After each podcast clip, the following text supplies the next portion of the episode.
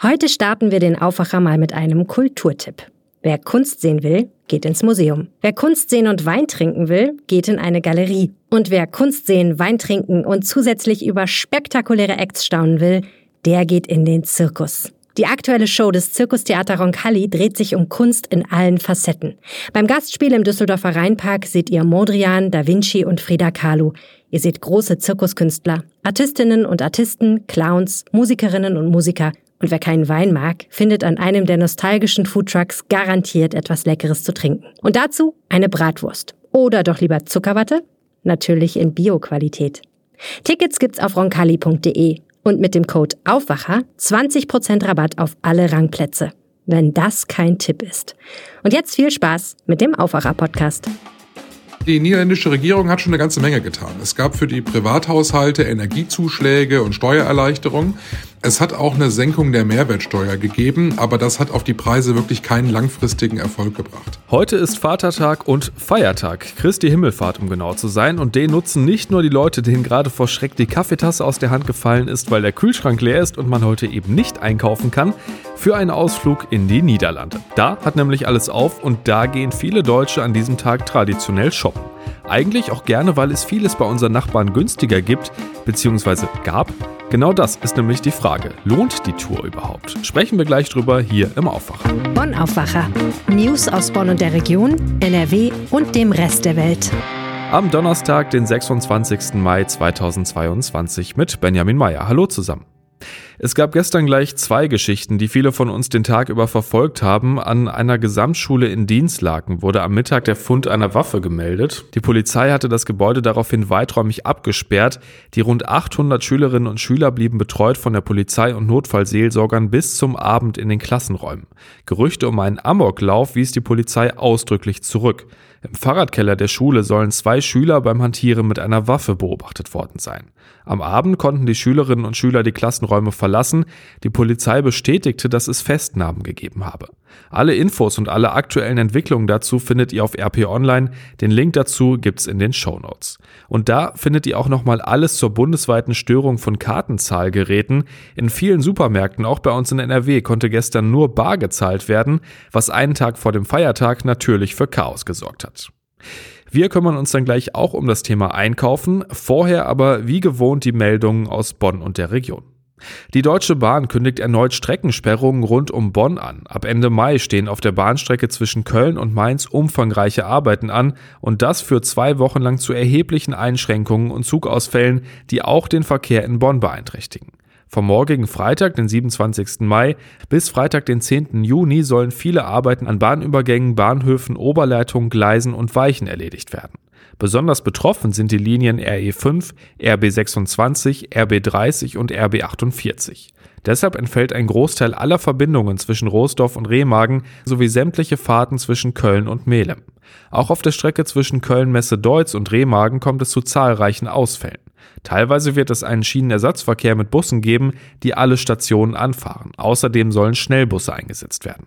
Als Alternative zum Schienenersatzverkehr stehen die Stadtbahnlinien 16 und 18 zur Verfügung. Während der Arbeiten leitet die Deutsche Bahn die Fernverkehrszüge über die rechte Rheinseite um.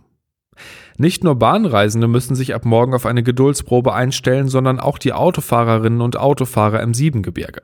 Über das lange Feiertagswochenende wird die B42 in Fahrtrichtung Köln zwischen den Anschlussstellen Königswinter und Oberkassel gesperrt. Die Sperrung beginnt am morgigen Freitagabend um 20 Uhr und dauert voraussichtlich bis Sonntagabend um 18 Uhr. Eine Umleitungsstrecke mit der Kennzeichnung U2 ist in Königswinter über die L193, Hauptstraße und Grüner Weg bis zur Wiederauffahrt auf die B42 ausgeschildert.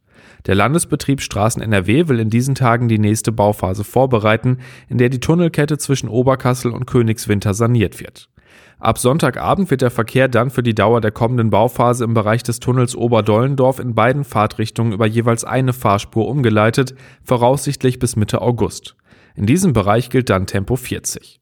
Seit Anfang August vergangenen Jahres saniert der Landesbetrieb die insgesamt drei Tunnelbauwerke der sogenannten Tunnelkette zwischen Bonn-Oberkassel und Königswinter, die in den 80er Jahren entstanden sind. Für das Großprojekt sind rund 50 Millionen Euro und eine Bauzeit von mindestens zwei Jahren veranschlagt. Die Großbaustelle auf dem ehemaligen Haribo-Gelände in Bonn-Friesdorf nimmt langsam Konturen an. Die Arbeiten für das sogenannte Kottentor-Projekt schreiten immer weiter voran. In dem Karree zwischen Friesdorfer, Weißenburg und Tuchseestraße entsteht ein kleines Quartier, das Wohnen, Arbeiten und Einkaufen miteinander verbinden soll. Als erstes wird die neue Polizeiwache im Kottentor-Quartier fertig. Die Beamten der Bad Godesberger Wache sollen noch in diesem Jahr dort einziehen. Räumlichkeiten für den Polizeigewahrsam wird es in Friesdorf allerdings nicht geben. Vorläufig Festgenommene müssen also weiterhin ins Präsidium nach Ramersdorf gebracht werden. Direkt neben der Wache auf der Seite der Friesdorfer Straße soll der Einzelhandel Platz finden. Denkbar ist unter anderem, dass dort ein Café oder eine Bar einzieht. Auf dem ehemaligen Haribo-Gelände sollen zudem eine städtische Kita, 70 Wohnungen in verschiedenen Größen sowie ein Bürokomplex entstehen. Außerdem sind eine Tiefgarage, Gärten und ein begrünter Innenhof als Treffpunkt für die Nachbarschaft geplant. Und das war's aus Bonn und der Region und wir machen uns so langsam auf den Weg in Richtung Niederlande. Heute ist Feiertag bei uns in NRW und viele fahren heute in unsere Nachbarländer, vor allem eben in die Niederlande.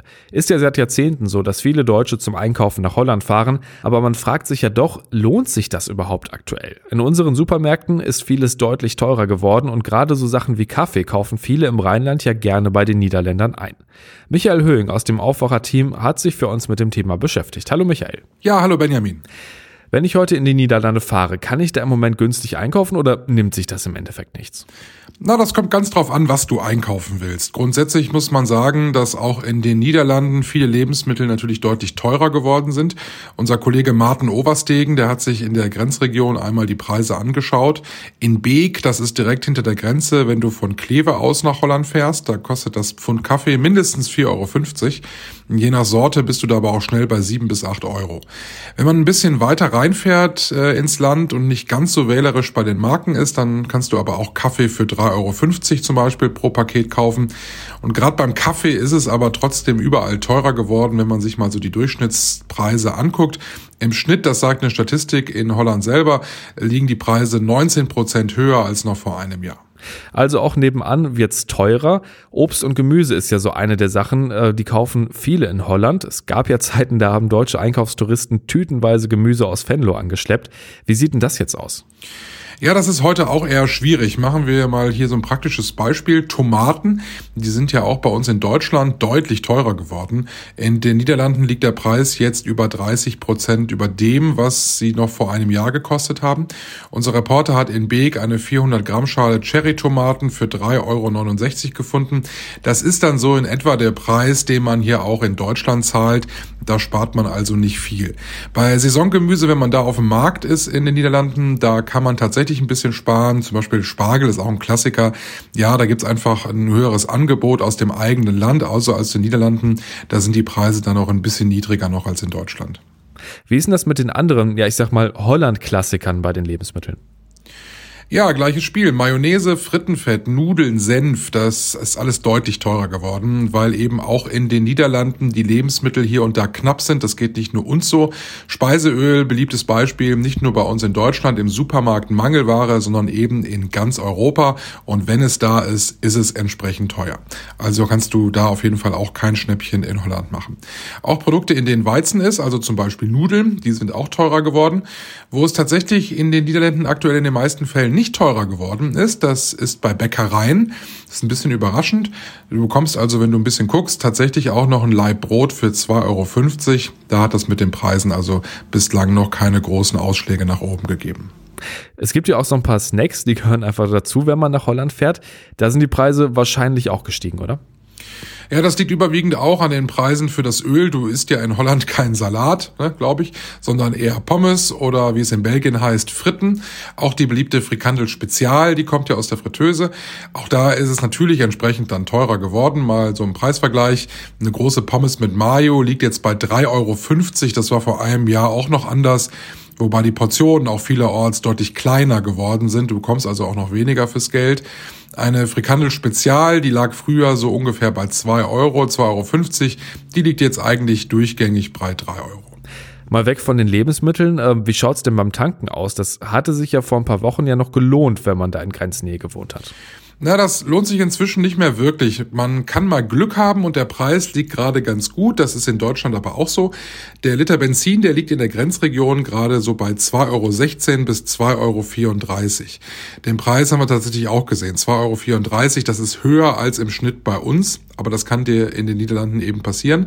Beim Diesel kann man ein paar Cent sparen. 1,89 Euro. So war der Preis gestern Morgen in der niederländischen Grenzregion.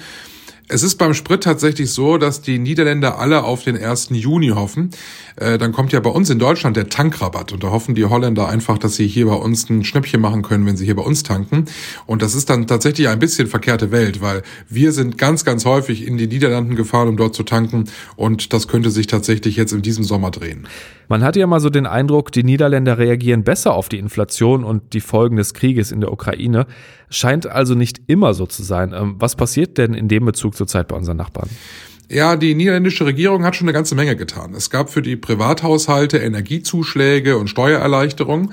Das wirkt sich dann aber ja natürlich nur bei den Niederländern selbst aus. Da haben wir als Touristen nichts von. Es hat auch eine Senkung der Mehrwertsteuer gegeben, aber das hat auf die Preise wirklich keinen langfristigen Erfolg gebracht.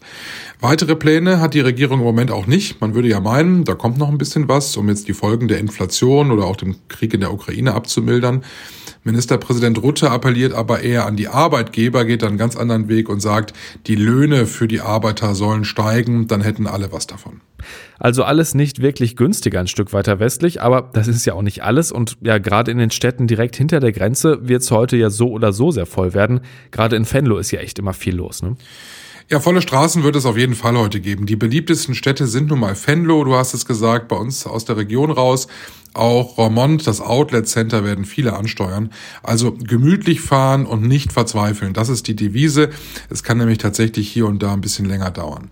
Und pünktlich zum langen Wochenende gibt's auch natürlich noch eine Autobahnsperrung hier bei uns in Nordrhein-Westfalen auf einer sehr beliebten Strecke auf der A61. Da kommt es zu Stau. Es gibt mehrere Auf- und Abfahrten in Mönchengladbach, die gesperrt sind. Da wird der Verkehr stellenweise dann auch noch über andere Spuren gelenkt. Das alles ein bisschen eng und da staut es sich dann ja erfahrungsgemäß sehr schnell. Am besten fährt man an diesem Wochenende eher über die A52 in die Niederlanden, wenn man so aus der Ecke Düsseldorf-Neuss-Gladbach kommt. Wer vom Ruhrgebiet oder vom Niederrhein her aus unterwegs ist, der kann auch sehr gut über die A40 fahren. Der fährt dann auch gerne eine Ausfahrt vorher ab und kann dann noch ein bisschen über Land fahren. Also, wenn ihr uns gerade im Auto hört, kommt gut an und dir vielen Dank für die Infos zum Shoppen in den Niederlanden heute am Feiertag, Michael. Ja, sehr gerne. Und wir bleiben mal kurz beim Thema Feiertag. Ich bin ganz ehrlich, ich weiß in den seltensten Fällen, was für ein Feiertag gerade ist und warum der gefeiert wird. Und ich glaube, damit bin ich nicht alleine. Deshalb nochmal kurz zur Info. Christi Himmelfahrt ist die korrekte Antwort heute. Das hilft jetzt aber noch nicht zwangsweise bei der Beantwortung von Frage 2, also dem Warum. Und dafür haben wir eine neue Folge von unserem Podcast Tonspur Wissen für euch, dem Wissenschaftspodcast von Rheinischer Post und Leibniz Gemeinschaft. Und darin erklären wir die Hintergründe der kommenden Feiertage. Starten wir mal mit heute. Irene Dingel war Direktorin für abendländische Religionsgeschichte in Mainz und erklärt es so. In der Apostelgeschichte nämlich wird berichtet, dass Jesus seinen Jüngern nach der Auferstehung an Ostern noch 40 Tage lang erschienen ist. Er habe noch 40 Tage lang vom Reich Gottes gesprochen, das Reich Gottes gepredigt. Da stecken also die 40 Tage für die Situierung des Himmelfahrtsfestes drin. So, jetzt wissen wir schon mal, was heute los ist. Man könnte jetzt also ganz einfach sagen, heute soll Jesus Christus in den Himmel aufgefahren sein. So wird das auch auf Bildern in der Kirche immer gerne gezeigt. So ganz richtig ist das aber theologisch nicht, denn es geht nicht darum, dass Christus in den Himmel aufgestiegen sein soll, sondern dass seine Bedeutung nach 40 Tagen gottähnlich gewesen sei. Klingt kompliziert, ist theologisch auch tatsächlich nicht so ganz einfach.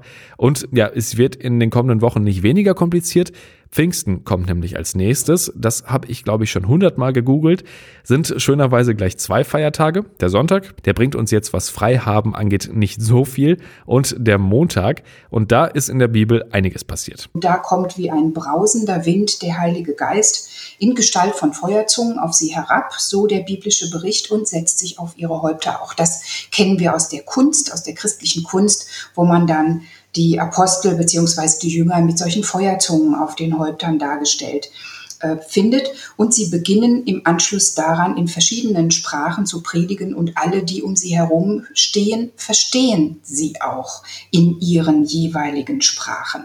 Für die meisten ist ja dann doch der freie Montag entscheidend, aber sehr spannend, sich auch mal mit den Hintergründen zu befassen. Und wenn einem das mal jemand in Ruhe erklärt, müssen wir vielleicht nächstes Jahr auch nicht mehr googeln.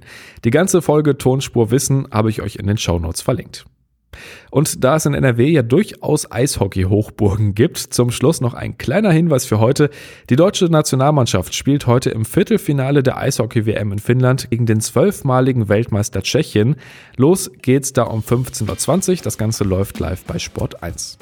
Und wir schauen noch schnell aufs Wetter. Am Vatertag ja nicht ganz unwichtig. Der Bollerwagen bleibt heute zumindest größtenteils von Regen verschont. Wir starten mit vielen Wolken und ein paar Schauern in den Tag, später dann meist trocken und auch immer wieder sonnig bei 18 bis 22 Grad. Erst gegen Abend kann da wieder ein bisschen was runterkommen. Freitag dann Temperaturen zwischen 16 und 20 Grad und nach ein bisschen Regen am Vormittag dann auch wieder meist trocken. Und das war der Aufwacher am 26. Mai 2022. Wir hören uns morgen wieder. Ich wünsche euch jetzt erstmal einen schönen Feiertag. Bis dann. Mehr Nachrichten aus Bonn und der Region gibt's jederzeit beim Generalanzeiger. Schaut vorbei auf ga.de.